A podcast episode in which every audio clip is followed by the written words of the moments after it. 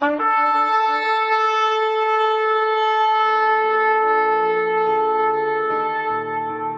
拜是本分，敬拜是机会，敬拜是恩典，敬拜是与神共享天伦。齐来敬拜。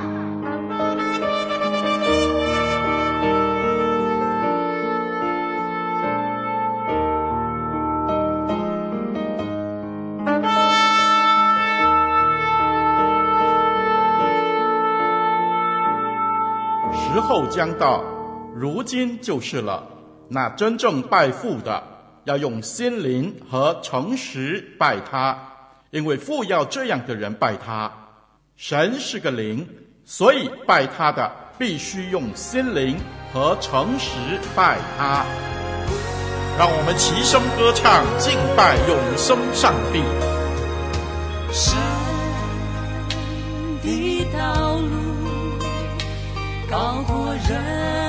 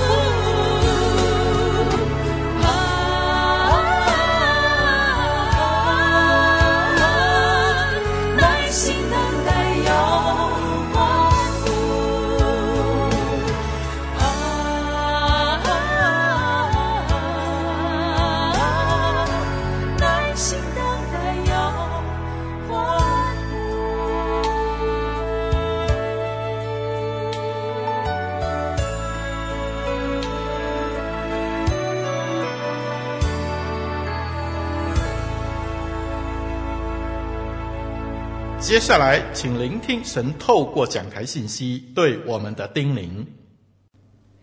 各位弟兄姐妹、听众朋友平安，我是芊芊传道。今天要跟大家分享的讲题是流畅的通话线。流畅的通话线，经文取自创世纪十八章十六到三十三节，请听我把经文念出来。创世纪十八章十六到三十三节，三人就从那里起行，向索多玛观看。亚伯拉罕也与他们同行，要送他们一程。耶和华说：“我要做的事，岂可瞒着亚伯拉罕呢？亚伯拉罕必要成为强大的国，地上的万国都必因他得福。”我眷顾他，我要叫他吩咐他的众子和他的眷属遵守我的道，秉公行义，使我所应许亚伯拉罕的话都成就了。耶和华说：“索多玛和俄摩拉的罪恶甚重，声闻于我，我现在要下去查看他们所行的，果然竟像那达到我耳中的声音一样吗？若是不然，我也必知道。二人转身离开那里，向索多玛去，但亚伯拉罕仍旧站在耶和华面前。亚伯拉罕近前来说：“无论善恶，你都要剿灭吗？假若那城里有五十个义人，你还剿灭那地方吗？不为城里这五十个义人饶恕其中的人吗？将义人与恶人同杀，将义人与恶人一样看待，这断不是你所行的。”审判全地的主岂不行公义吗？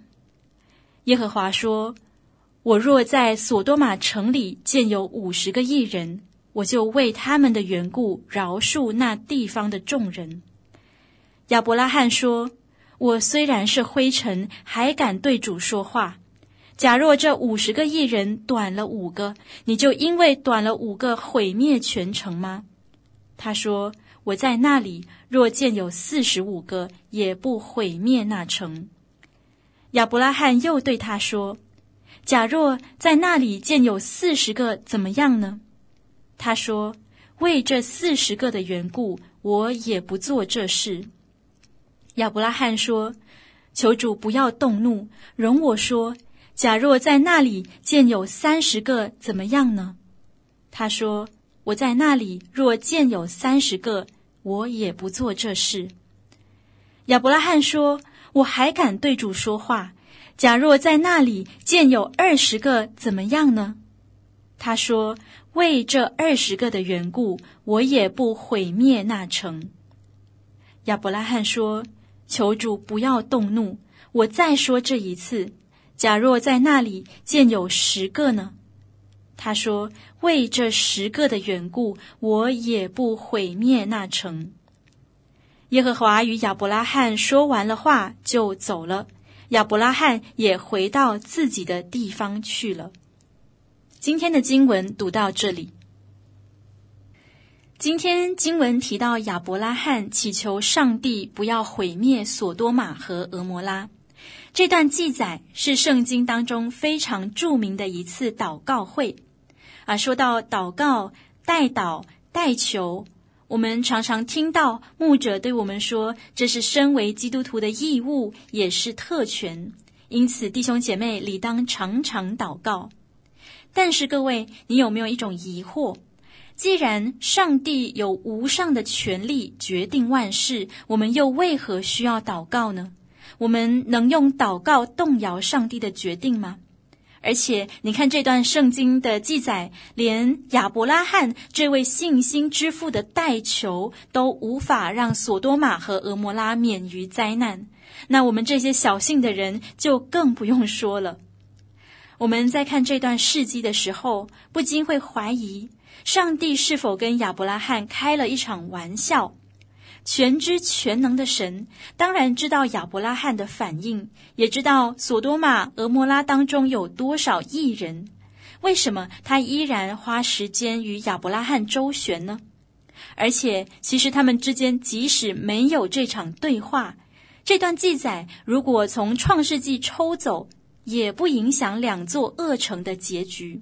我们也同样能看到上帝审判的作为。那既然如此，我们到底应该如何看待这一段代祷代求的事件？亚伯拉罕这位信心之父的代求，还有我们这些被称为信心后裔的人，我们的祷告意义何在？我们也知道，祷告就是跟神通话，但是呢，我们的通话线常常不怎么流畅，因为通话线中间隔着太多的杂讯。就像刚才提到的各种疑虑、各种困惑，阻碍了我们祷告的真诚和把握。那现在这个时代，我们已经习惯用 Zoom 或者是 Google Meet 等等啊这些视讯的软体跟彼此连线通话，仿佛处在世界任何一个角落都不会造成联系的阻碍。而使用视讯软体会需要链接或者是上线的密码。那同样的，我们与上帝联系也有通话密码。诶，这个密码呢，就藏匿在亚伯拉罕这个代求的故事当中。好，那么今天就让我们从中搜索出三组密码，好使我们与神的通话可以顺畅不卡卡。好，让我们先进入这段经文，《创世记》十八章上半段就是一到十五节啊、提到亚伯拉罕在曼利橡树接待了三位客人。他们到亚伯拉罕的帐篷做客，并且预言萨拉明年同一个时候将要生下应许之子。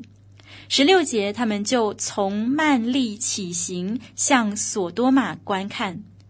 曼利是位于犹大的山区，而索多玛、俄摩拉位于死海的南端，地势很低。所以，当三个客人从上往下俯瞰的时候，两城的风光尽收眼底。十六节说，亚伯拉罕送他们一程。就在这趟路程中，这位客人，这位刚刚预言亚伯拉罕明年将要生子的客人耶和华，也向亚伯拉罕显明将要发生在这两座城的事，并且与亚伯拉罕展开了历史性的对话。首先，我们要看看对上帝来说，亚伯拉罕到底是个怎么样的存在呢？为什么上帝要把这件事告诉亚伯拉罕呢？十七节，耶和华说：“我所要做的事，岂可瞒着亚伯拉罕呢？”诶，这句话相当让人感动，对吗？如果有一个人对你说：“我要做的事，绝对不向你隐瞒。”哇，这个人大概是把你看成他最重要的闺蜜、最知心的朋友。诶，圣经中就有三处经文形容亚伯拉罕是上帝的朋友，包括历代志下二十章七节说：“我们的神啊，你将这地赐给你朋友亚伯拉罕的后裔。”以赛亚书四十一章八节也提到雅各，我所拣选的我朋友亚伯拉罕的后裔。以及新约雅各书二章二十三节说，亚伯拉罕得称为上帝的朋友。上帝愿意向亚伯拉罕分享他的想法和计划。当亚伯拉罕向上帝提出他的意见时，上帝也乐意开放这个空间，解决亚伯拉罕心中的担忧与疑惑。亚伯拉罕是上帝的朋友，他们享有亲密无间、无所不谈的关系。但其实，除了这份宝贵的友谊之外，上帝选在这个时候揭露他的审判作为，有一个更大的因素。十八节，耶和华说：“亚伯拉罕必要成为强大的国，地上的万国都必因他得福。”原来，耶和华向亚伯拉罕揭露这件事情，与他要成为大国有关。亚伯拉罕除了是朋友，他更是上帝亲自选立的多国之父，他现在正背负着一个非常重要的身份，所以这个启示不是因为上帝呃在曼利做客没事就找话题跟亚伯拉罕聊聊天，也不是两个朋友在背后说索多玛、俄摩拉人的是非，这个启示之所以临到亚伯拉罕。是因他身为多国之父，他必须学习关心列国的命运，为万国万族发声代求，这是多国之父应有的角色。而且，上帝拣选亚伯拉罕，不是因为这个人原本有多好，而是上帝要他和他的后裔学习成为合神心意的人。因此，亚伯拉罕必须将两城被毁的真相忠实地传递给后代。十九节，为要叫他吩咐他的后裔遵守正道，秉公行义，以此来成就上帝使万国得福的应许。因着亚伯拉罕这个特殊的身份，上帝把审判的启示临到了他。各位弟兄姐妹。你知道你在上帝眼中的身份比亚伯拉罕更多吗？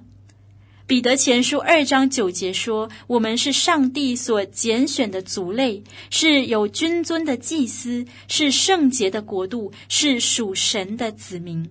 所以，我们也和亚伯拉罕一样，有相同的责任和使命，关怀万民万族的需要，衷心为他们的救恩代求。”很多时候，我们祷告的是与自己最切身的烦恼。我们关心周遭的事物，是因为他们或多或少影响到了我们的生活。但是，各位弟兄姐妹，除此之外，世界上还有很多的困境正不断的发生，到处都有人遭受信仰的逼迫、政治的迫害，许多人的心困苦流离，也有许多人在最终挣扎。我们身为上帝拣选的子民，实在有责任去看见这个世界的需要，好好为这个世界代求。有一位后现代时期的伦理学家 Emmanuel Levinas，他提到了我们与世界的伦理关系。他认为，如果我们对待周遭的事物都只是像看看新闻一样去分析它、归纳它、掌控它、利用它，那么，这无疑就是一场灾难。而 Levinas 认为，一个好的伦理观就是：当我看见了你的面容，我就对你有责任。你不是那个抽象的数据，乃是拥有真正的人性。各位弟兄姐妹，一般人尚且推崇这样的伦理责任，更何况我们这群拥有君尊祭司身份的人呢？而上帝把索多玛、蛾摩拉即将毁灭的消息告诉亚伯拉罕，并不是茶余饭后的八卦，乃是让亚伯拉罕开始学习承担他多国之父的职责。好，那么接着就让我们继续往下看看亚伯拉罕对于上帝带来的惊天消息有什么样的反应。当亚伯拉罕听见两座城将要灭亡的时候，他开始说话了。他一连发出好几道问题。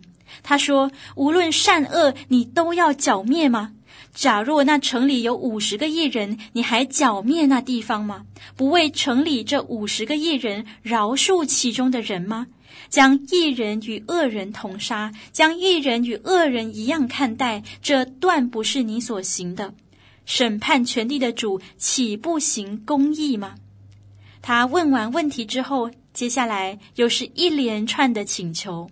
我们算一算就知道，亚伯拉罕一共六次修改了他请求的内容。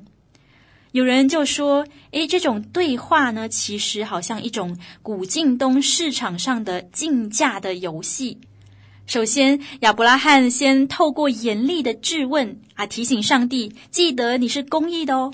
如果你不理会城中的义人滥杀无辜，那就违反了你的属性哦。把上帝吓住之后呢，就开始讨价还价，尽量争取最低的不必审判的人数，希望这个辩论可以胜过上帝的无理。诶，是这样吗？这真的是亚伯拉罕所想的？还是这正好反映了我们一向来的情绪。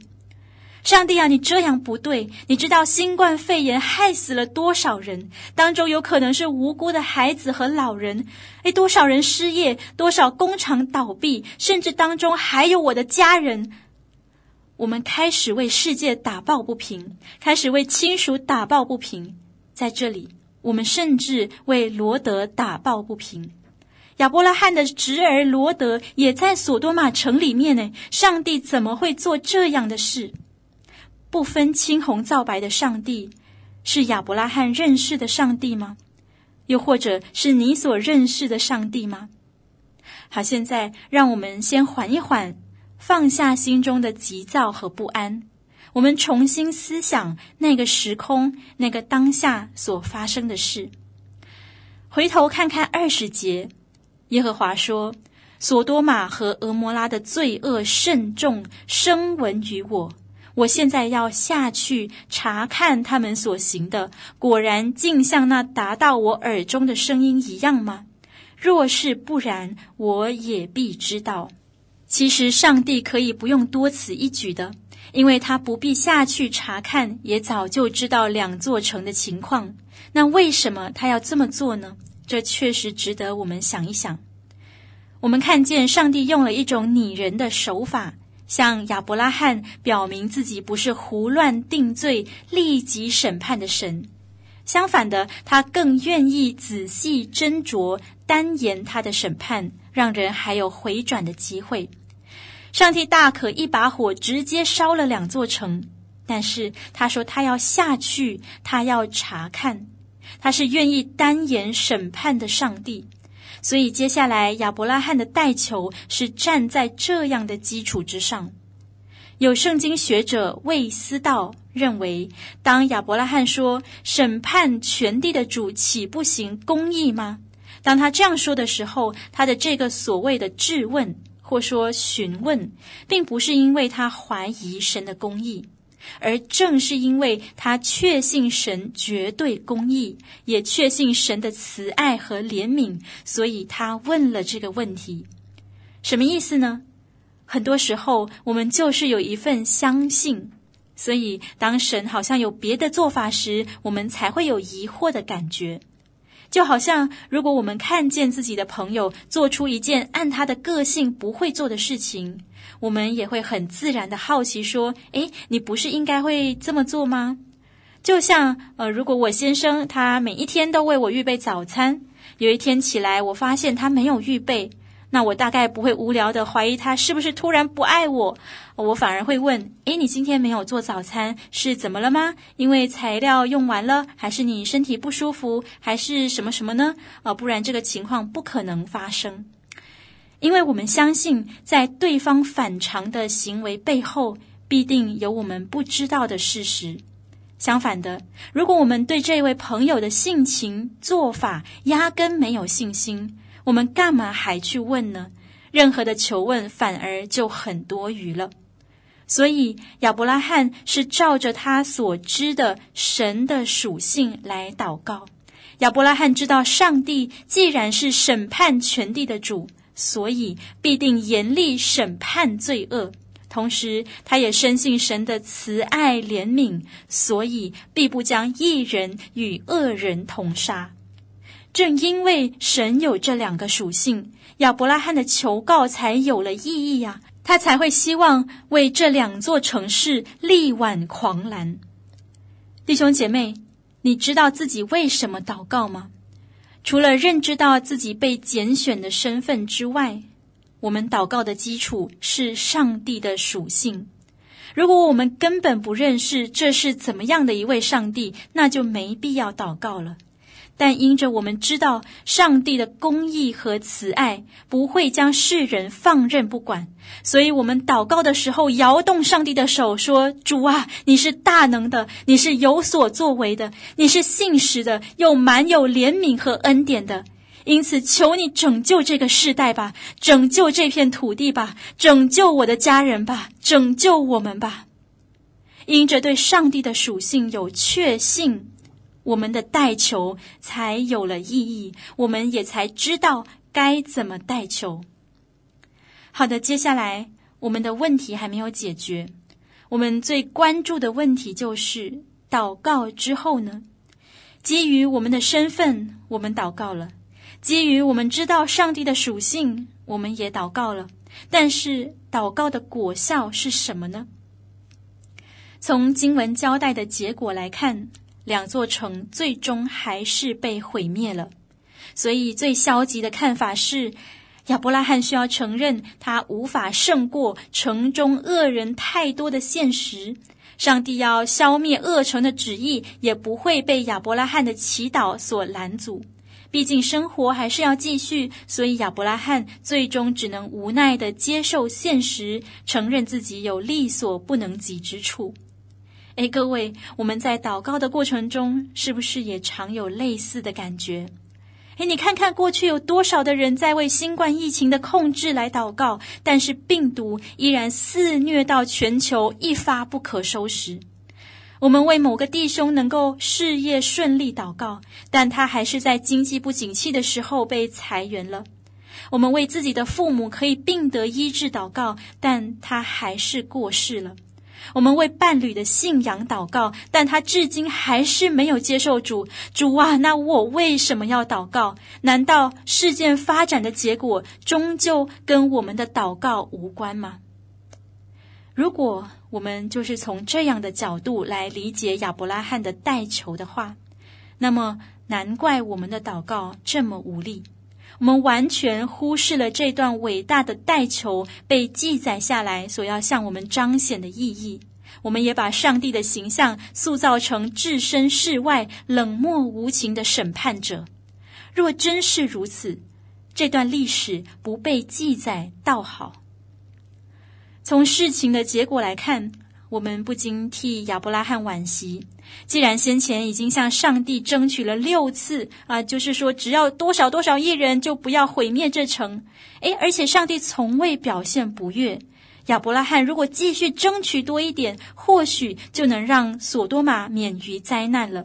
哎呀，这么快就结束对话，真是奇差一招啊！但是在抱怨亚伯拉罕考虑的不周全之前，我们应先想想，亚伯拉罕为什么不再继续要求呢？为什么他不再争取了呢？因为就在他不断向神争取的过程中，他发现了一件事：当他要求上帝啊，只要有五十个义人就停手吧，上帝说好；四十五个呢？好；四十个怎么样？好；三十个怎么样？好。哦，不好意思，二十个可以吗？好，求你不要生气。如果城里只有十个艺人呢？上帝说：“如果只有十个，我也不毁灭那城。”这时，亚伯拉罕停住了，他停下了，因为他发现一件事：这位审判全地的主实在是行公义、好怜悯的，何以见得？就从他每一次要求后反悔，要求后再反悔，而且一次比一次的要求更过分，上帝都欣然答应了。甚至到最后，偌大的城中，即使只有十个艺人，上帝还是愿意宽恕。这岂不反映上帝浩大的怜悯之心吗？岂不展现上帝施恩大于审判的属性吗？亚伯拉罕最终终于知道。这确实是我所认识的神，是一位行事有分寸的神。他不会随随便便就施行审判。所以，如果索多玛、俄摩拉真被摧毁，只能表示那两座城实在是罪大恶极，触动了上帝审判的底线。透过这一次的代求，亚伯拉罕的信心进入了新的高峰，他对上帝的属性有了更深的认识。这一位又公义又慈爱的神，由从前的风闻，直到现在亲眼见到、亲身体会。或许亚伯拉罕在许久之后，还会发现上帝的作为更是超乎他的所求所想。怎么说呢？就在两座城被审判之后，圣经还记载了一句话，在十九章二十九节。即使城中的义人少之又少，上帝仍然纪念亚伯拉罕。正在请赴罗德所住之城的时候，就打发罗德从倾覆之中出来。在亚伯拉罕还不知情的时候，上帝的怜悯依然施行了。常常基督徒在祷告的时候，我们所关心的事情，它表面的发展会影响我们的信心和勇气。如果事情发展不是自己期待的，我们的祷告便越来越无力。那种期待愿望被满足的心情，就像小朋友期待一个圣诞老人来完成梦想一样。而如果早上起床看见窗外的红袜子里面有自己想要的礼物，就相信圣诞老人真的存在。但越长越大之后，红袜子里面不再有能够满足自己期待的礼物，甚至不再有礼物的时候，就告诉自己说：“圣诞老人不会听啦，他不存在了。”但是各位，上帝不该被当作圣诞老人，而祷告的意义也不该从眼前的愿望是否被满足来断定。有多少时候，我们的祷告，能像亚伯拉罕一样带着盼望，深知上帝必然垂听，必然回应。又有多少时候，我们能基于对上帝的信心，愿意把结果完全交给他呢？祷告就是跟神通话，但是我们的通话线常常不怎么流畅，因为通话线中间卡着太多的杂讯、那些疑虑和困惑。而我今天要告诉大家三组通话密码，破除祷告的拦阻，让你与神的通话保持顺畅无阻。我们一开始的疑问就是：我们的祷告意义是什么？我们基于什么来祷告？第一。我们祷告基于我们的使命，我们是上帝所拣选的。虽然从世界分别出来，但我们有责任关怀世界的需要，忠心为他们代求。第二，我们祷告基于我们的确信，我们代求的基础是对上帝属性的确信。因着认识上帝，我们才知道应该如何代求。第三。我们祷告基于我们的盼望，即使上帝是全知全能的，我们仍要祷告，因为祷告帮助我们进一步体会上帝的作为，而且能把结果全然交给神。与神通话的上线密码是使命、确信和盼望。让我们谨记这三组密码，带着正确的观念来祷告。虽然有时看似毫无意义，但结果一定超乎我们所求所想。弟兄姐妹，这时就让我们一起来祷告。亲爱的主，我们要感谢你，你是至圣至荣的上帝，却愿意抚救我们这群卑微的人。你让我们能得知你的心意，你也聆听我们的恳求，你更顾念我们说出口或未说出口的心思意念。主啊，我们要向你献上极大的感恩。主，我们在此也恳求你的怜悯，因为我们常常软弱无知，我们不知道该如何祷告，也总是被眼前的困境吓得灰心丧胆。主，每当这个时候，求你就用亚伯拉罕的这段经历。来提醒和安慰我们，使我们的信心得以在每一次的祷告当中被引导、被建立、被坚固。感谢主，这样祷告是奉主耶稣基督宝贵的名。阿门。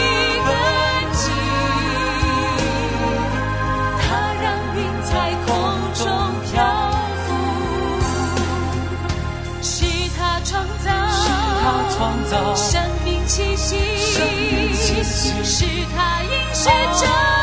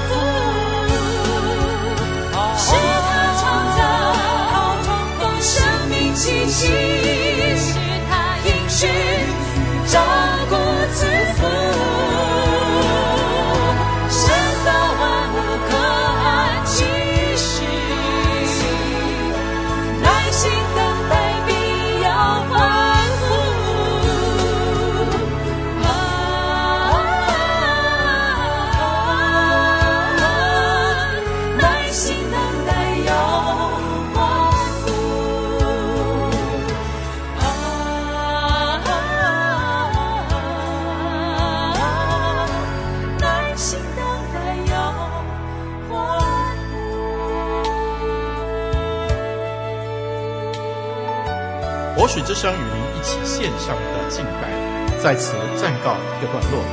我们将在每个星期天与你一同敬拜神。欢迎锁定我们的网址。上帝祝福你。